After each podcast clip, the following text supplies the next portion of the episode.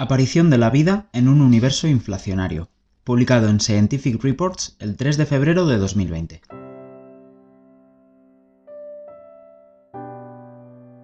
La aparición abiótica de información ordenada almacenada en forma de ARN es un problema importante no resuelto sobre el origen de la vida. Es necesario un polímero de más de 40 a 100 nucleótidos para esperar una actividad autorreplicante, pero la formación de un polímero tan largo que tenga una secuencia de nucleótidos correcta mediante reacciones aleatorias parece estadísticamente improbable. Sin embargo, nuestro universo, creado por un solo evento de inflación, probablemente incluye más de 10 elevado a 100 estrellas similares al Sol. Si la vida puede emerger al menos una vez en un volumen tan grande, no está en contradicción con nuestras observaciones de la vida en la Tierra, incluso si el número esperado de eventos de abiogénesis es insignificantemente pequeño dentro del universo observable que contiene solo 10 elevado a 22 estrellas. Aquí se deriva una relación cuantitativa entre la longitud mínima de ARN requerida para ser el primer polímero biológico y el tamaño del universo necesario para esperar la formación de un ARN tan largo y activo mediante la adición aleatoria de monómeros. Luego se muestra que un ARN activo se puede producir en algún lugar del universo inflacionario, dando una solución al problema de la polimerización abiótica. Por otro lado, la longitud mínima debe tener menos de 20 nucleótidos para una probabilidad de abiogénesis cercana a la unidad en un planeta terrestre pero no se espera una actividad autorreplicante para un ARN tan corto.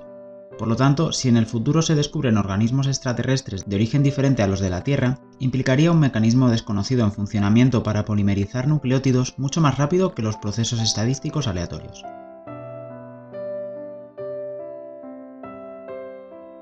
A pesar del rápido desarrollo reciente de la biología, la química, las ciencias de la Tierra y la astronomía, el origen de la vida, abiogénesis, sigue siendo un gran misterio en la ciencia. Una característica destacada de la vida es la información ordenada almacenada en el ADN y ARN, y la forma en la que dicha información apareció en los procesos abióticos es un tema crucial. La hipótesis del mundo del ARN postula una era temprana en la que el ARN desempeñaba funciones tanto genéticas como catalíticas, antes de que naciera el mundo de las proteínas y el ADN. Esto es ampliamente aceptado debido a una fuerte evidencia de apoyo que incluye actividades catalíticas del ARN, especialmente su papel central en un ribosoma. Sin embargo, un problema más fundamental y sin resolver es cómo un polímero de ARN lo suficientemente largo como para tener una actividad de ARN polimerasa autorreplicante, es decir, ribocima de ARN replicasa, emergió de condiciones prebióticas y luego desencadenó la evolución darwiniana. Una cantidad clave es la longitud mínima de ARN requerida para mostrar una capacidad de autorreplicación, las moléculas de ARN de menos de 25 nucleótidos no muestran una función específica, pero hay una esperanza razonable de encontrar una ribocima replicasa en funcionamiento de más de 40-60 nucleótidos. Las ribocimas de ARN polimerasa producidas por experimentos in vitro tienen hasta ahora una longitud superior a 100 nucleótidos. Además, la formación de una sola hebra larga puede no ser suficiente para iniciar un evento de abiogénesis. En cambio, puede ser necesario un par de hebras idénticas si una sirve como ribocima replicasa y la otra como plantilla. La polimerización de ARN en agua es un proceso termodinámicamente cuesta arriba, y por tanto es necesario activar los monómeros que reaccionan. Se han estudiado experimentalmente reacciones no enzimáticas de la adición de monómeros activados, por ejemplo, ribonucleótidos activados por imidazol, a un oligómero de ARN. Las reacciones en sitios catalíticos inorgánicos, por ejemplo, la superficie de minerales como la arcilla de Montmorillonita, pueden ser particularmente eficientes. Algunos experimentos dieron como resultado la producción de hasta 40 meros de ARN, que pueden ser lo suficientemente largo como para tener alguna actividad biológica. Sin embargo, estos resultados no han sido reproducibles, y solo se produjeron de manera concluyente oligómeros cortos de hasta 10 meros en experimentos recientes, con la abundancia disminuyendo rápidamente con la longitud del oligómero. Esta tendencia también es consistente con la expectativa teórica de la adición aleatoria de monómeros. Una dificultad experimental es que los agregados pueden confundirse fácilmente con polímeros, dependiendo de los métodos de detección. Teóricamente, se especula que la ligadura terminal de oligómeros puede producir jerárquicamente más polímeros más largos, pero no hay una demostración experimental o cuantitativa de esto a partir de condiciones prebióticas realistas. Un informe de producción experimental de polímeros largos, por encima de 120 nucleótidos, por ligación, ha estado sujeto a la reproducibilidad y al problema de la discriminación de agregados o polímeros. Es necesaria una alta concentración de oligómeros para que la ligación funcione de manera eficiente, pero esto puede ser difícil porque la abundancia de oligómeros disminuye muy rápidamente con la longitud del oligómero en la polimerización por monómeros, incluso si existe tal actividad ligasa. Si consideramos solo la polimerización abiótica conservadora, es decir, agregando monómeros estadísticamente, la probabilidad de abiogénesis puede ser extremadamente baja en un planeta terrestre. Este caso no está en contradicción con nuestra existencia en la Tierra, porque nos encontraríamos en un planeta donde ocurrió la abiogénesis. Se cree que la vida en la Tierra desciende del último ancestro común universal, Luca, sin evidencia de múltiples eventos de abiogénesis y no conocemos ninguna vida de un origen diferente en el universo. El surgimiento de la vida temprano en la historia de la Tierra se usa a menudo para argumentar a favor de una alta tasa de abiogénesis, pero una tasa arbitrariamente baja no puede excluirse de manera contundente porque la probabilidad TAB entre T aproximadamente 0,1, no es despreciable suponiendo una tasa de abiogénesis constante, donde TAB es el tiempo de abiogénesis transcurrido desde el nacimiento de la Tierra y T la edad actual de la Tierra. Es muy posible que la Tierra primitiva fuera un entorno más favorable para la abiogénesis que el presente, también puede haber un efecto de selección antrópica que favorezca la abiogénesis más temprana en la Tierra, porque debe surgir una vida inteligente antes de que el aumento de la luminosidad solar provoque el fin del estado habitable de la Tierra, estimado en un gigaaño en el futuro. Para el caso de una tasa de abiogénesis baja, el número de eventos de abiogénesis a menudo se considera en la Vía Láctea que contiene alrededor de 10 elevado a 11 estrellas similares al Sol, o en todo el universo observable que contiene 10 elevado a 22 estrellas dentro de un volumen esférico con un radio de comba de 46,3 gigaaños luz, o 13,8 gigaaños luz como una distancia de tiempo de viaje ligero. Sin embargo, el tamaño del universo observable no está relacionado en absoluto con todo su tamaño físico. Según la visión ampliamente aceptada de la cosmología inflacionaria, el tamaño físico del universo creado por un evento de inflación debería ser mucho mayor, probablemente incluyendo más de 10 elevado a 100 estrellas, en ese caso, incluso si el número esperado de eventos de abiogénesis es mucho menor que la unidad en un tamaño de volumen del universo observable, aún puede ser consistente con nuestras observaciones, siempre que se espere que la abiogénesis ocurra en algún lugar del universo inflacionario. El objetivo de este trabajo es examinar esta posibilidad cuantitativamente, asumiendo que el primer polímero de ARN biológico se produjo mediante la adición aleatoria de monómeros. Kunin consideró las implicaciones de la teoría de la inflación eterna para el origen de la vida, en este escenario, la mayor parte del universo se infla para siempre, autorreproduciendo muchas subregiones que experimentan una inflación convencional seguida de un universo de Big Bang caliente. Entonces se formaría un número infinito de estrellas y galaxias, y esperamos el surgimiento de la vida incluso si la probabilidad de abiogénesis es infinitamente pequeña. Aunque la inflación eterna es un escenario teóricamente probable, es difícil de confirmar mediante la observación y es posible una discusión cuantitativa. Entonces es interesante preguntarse si la vida puede surgir dentro de una región homogénea en la que existimos, asumiendo su tamaño mínimo necesario para explicar las observaciones. Este trabajo intenta dar una respuesta cuantitativa a esa pregunta. El tamaño del universo creado por un evento de inflación. El universo observable es altamente homogéneo y espacialmente plano en escalas muchos órdenes de magnitud más grandes que la escala, horizonte, causalmente conectada con el universo temprano que se denominan problemas de horizonte y planitud, y no pueden explicarse con la cosmología estándar del Big Bang.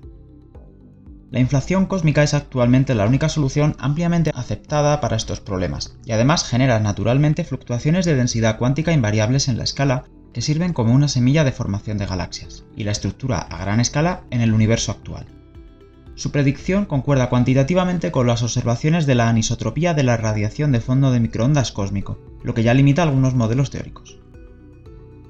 Hay muchos modelos y escenarios sobre cómo ocurrió la inflación en el universo temprano, pero todos ellos consideran una época de expansión exponencial donde intervienen el factor de escala del universo, el parámetro de Hubble en el tiempo de inflación y la duración de la inflación. Si la inflación se produjera en la escala de energía de la gran teoría unificada de la física de partículas, 10 elevado a 16 gigaelectronvoltios, el parámetro de Hubble sería aproximadamente 10 elevado a 37 segundos a la menos 1. Para resolver los problemas de horizonte y planitud, el producto del número de Hubble y la duración de inflación debe ser mayor de 60. En el caso mínimo, una región de parche causal expandida por la inflación ahora tiene el mismo tamaño que el universo observable. Sería un ajuste fino si la duración de la inflación está extremadamente cerca del valor mínimo para resolver los problemas. Naturalmente esperamos que sea superior.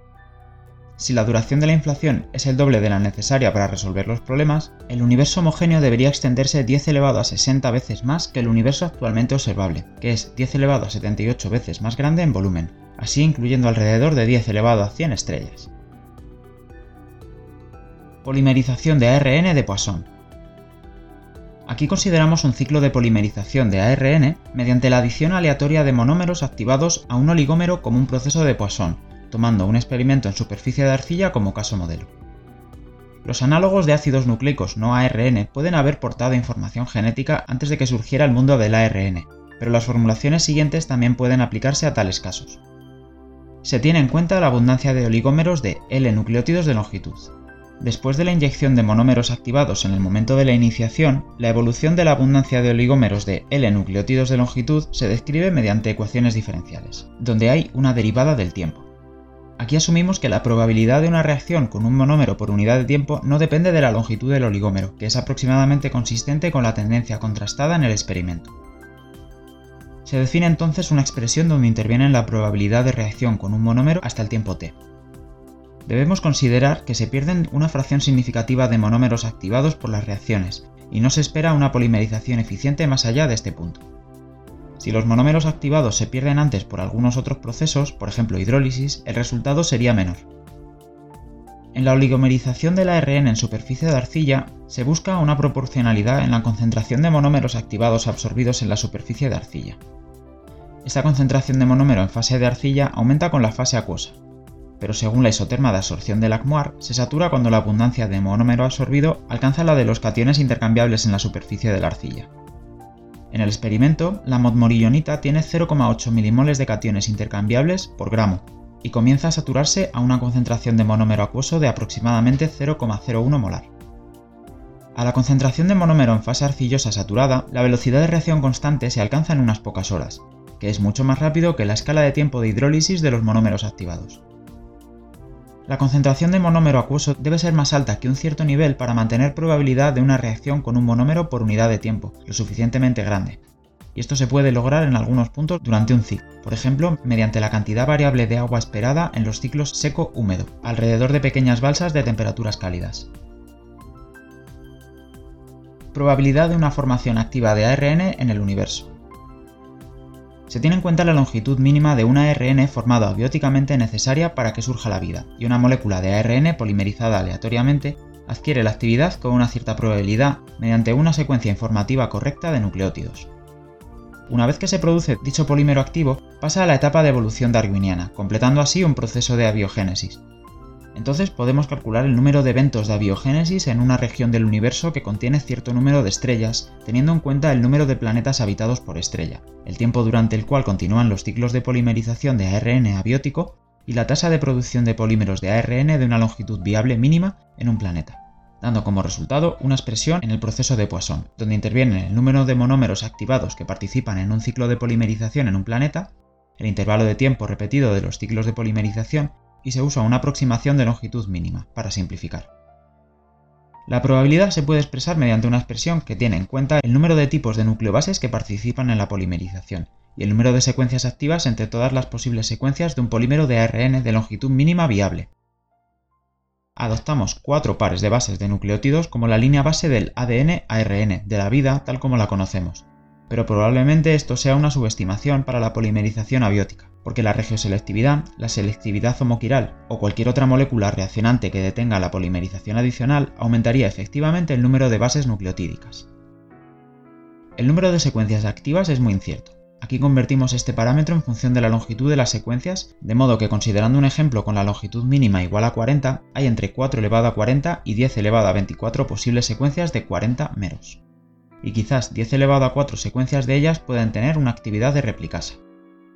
Aquí encontramos el número de estrellas necesarias para esperar al menos un evento de abiogénesis en sus sistemas planetarios. Obviamente existen grandes incertidumbres, probablemente más de 10 órdenes de magnitud en total. Sin embargo, estos parámetros aparecen solo logarítmicamente, y encontraremos que estas incertidumbres apenas afectan las principales conclusiones derivadas de este trabajo. Usamos el número de planetas habitados por estrella igual a 0,1 como la línea base para el parámetro del planeta que es el menos incierto entre ellos, debido al rápido desarrollo de los estudios de exoplanetas en los últimos años. La línea base para el tiempo durante el cual continúan los ciclos de polimerización de ARN abióticos se establece en 0,5 gigaaños, como una escala de tiempo plausible desde el nacimiento de la Tierra hasta la biogénesis, y la del intervalo de tiempo repetido de los ciclos de polimerización se establece en un año, suponiendo un ciclo estacional, aunque un día también puede ser razonable para un ciclo día-noche. El parámetro de la etapa de evolución darwiniana es muy incierto, pero se establece como línea base igual a 1, lo cual es optimista, pero puede no ser irrazonable porque un polímero de ARN largo ensamblado por el proceso de Poisson sería raro y no habría competidor o depredador a su alrededor. Cualquier otro factor esencial involucrado en el origen de la vida, por ejemplo, la encapsulación de formación de vesículas de membrana, puede reducir significativamente este parámetro. Se sabe que tanto la polimerización de ARN como el ensamblaje de vesículas se aceleran en superficies de arcilla. La cantidad de monómeros es probablemente el parámetro más incierto. Un límite superior puede estimarse por el número de nucleótidos en la vida actual en la Tierra, 7 por 10 elevado a 37, 3,7 por 10 elevado a 16 gramos en masa, suponiendo que los ácidos nucleicos constituyen el 1% de la biomasa húmeda. Una cantidad aproximada de nucleobases liberadas desde el espacio por meteoritos se puede estimar de la siguiente manera. La tasa de entrega masiva de meteoroides es 10 elevado a 25 kilos por giga año, y el 0,1% de esta masa pertenece a meteoroides de un diámetro de 40 a 80 metros, que entregan bases nucleotídicas de manera eficiente evitando la fusión o la vaporización. Los meteoritos carbonosos contienen nucleobases con una fracción de masa de 10 elevado a menos 7 y se depositan en pequeños estanques cálidos que cubren una fracción de 10 elevado a menos 6 en la superficie de la Tierra. Estas nucleobases sobreviven durante un año, es decir, un ciclo estacional antes de ser destruidas por la radiación ultravioleta o la filtración. Entonces esperamos 10 elevado a 20 a 10 elevado a 25 nucleobases, 0,01 por 10 elevado a 3 gramos en masa, en los estanques. En cambio, las nucleobases también pueden producirse en la Tierra, y no sería descabellado asumir una relación nucleobase-masa de carbono similar a la que se encuentra en los meteoritos carbonosos, 10 elevado a menos 5. Suponiendo una abundancia de carbono similar a la del agua del mar actual, esperamos 10 elevado a 27 nucleobases en los estanques, asumiendo que la profundidad es de un metro. Luego usamos el número de monómeros activados que participan en un ciclo de polimerización en un planeta igual a 10 elevado a 25 como línea base, aunque podría estar equivocado en muchos órdenes de magnitud, dependiendo de varios escenarios de formación de nucleótidos y su activación en condiciones prebióticas. La longitud mínima del ARN versus el tamaño del universo. Cuando se utilizan los valores de los parámetros de referencia, la longitud mínima del ARN debe ser igual a 21, 27 y 32 para esperar un evento de abiogénesis para un estudio de una sola estrella, una galaxia y el universo observable respectivamente. Estos valores de longitud mínima no son lo suficientemente grandes en comparación con los 40 a 100 requeridos para esperar una actividad replicasa de ARN, desde un punto de vista biológico, lo que implica que la biogénesis no es fácil incluso si consideramos el volumen total del universo observable. Para una longitud mínima igual a 40, encontramos un logaritmo del número de estrellas igual a 39. Si intentamos reducir esto a 22 o 0 para la misma longitud mínima por la incertidumbre, este parámetro debe incrementarse en un factor de 10 elevado a 17 o 10 elevado a 39 respectivamente. Sin embargo, si solicitamos un evento de abiogénesis en algún lugar de todo el volumen físico creado por la inflación, la posibilidad de abiogénesis aumenta enormemente. En un volumen creado por una inflación 2, 3 y 4 veces mayor que la requerida para crear el universo observable, logaritmo del número de estrellas 100, 178 y 256, la longitud mínima se convierte en 66, 97 y 127 respectivamente. Estas longitudes ahora nos permiten esperar una actividad de autorreplicación de una molécula de ARN. Si se requiere un par idéntico de hebras de ARN para la abiogénesis, la longitud mínima debería ser efectivamente el doble de grande que cada una de las hebras idénticas. Entonces un universo inflacionario puede producir un par con una longitud de 33 a 64 nucleótidos para cada uno, y aún podemos esperar una actividad replicasa. También es posible que la duración de la inflación sea incluso mayor que los ejemplos aquí considerados. Cabe señalar que el logaritmo del número de estrellas apenas afecta a la conclusión principal de este trabajo. La figura 1 muestra también la relación entre el logaritmo del número de estrellas y la longitud mínima, cuando se cambian algunos parámetros del modelo. Los principales resultados descritos anteriormente no cambian seriamente cuando cambiamos el número de bases nucleotídicas. Un proceso posiblemente importante es la polimerización en múltiples ciclos. En la polimerización en superficies de arcilla, los monómeros y oligómeros inactivos que quedan del ciclo anterior deben liberarse de una superficie de arcilla para que funcione el siguiente ciclo, pero una fracción de oligómeros largos puede permanecer en la superficie. Agregar monómeros recién activados a tales oligómeros durante muchos ciclos puede ser una forma eficaz de ensamblar un polímero largo. Tal proceso de polimerización puede estar limitado por una escala de tiempo de destrucción del oligómero de ARN, por ejemplo por hidrólisis o radiación ultravioleta durante la fase seca. Como modelo de juguete para considerar esto, suponga que una fracción de oligómeros sobrevive al siguiente ciclo. Si la polimerización de un oligómero continúa durante m ciclos, la vía más eficaz para formar un polímero de longitud mínima de monómeros sería repetir m veces el proceso de adición de longitud mínima partido de m de monómeros.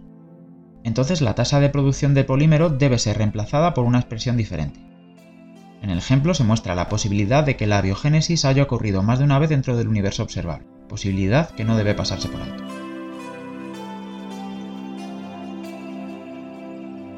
Conclusiones. Se ha demostrado que el primer polímero de ARN con actividad replicasa puede ensamblarse abióticamente mediante el proceso de polimerización más conservador, es decir, la adición aleatoria de monómeros de Poisson, si requerimos que ocurra más de una vez en algún lugar del volumen físico del universo creado por una inflación, en lugar de dentro del universo observable para nosotros.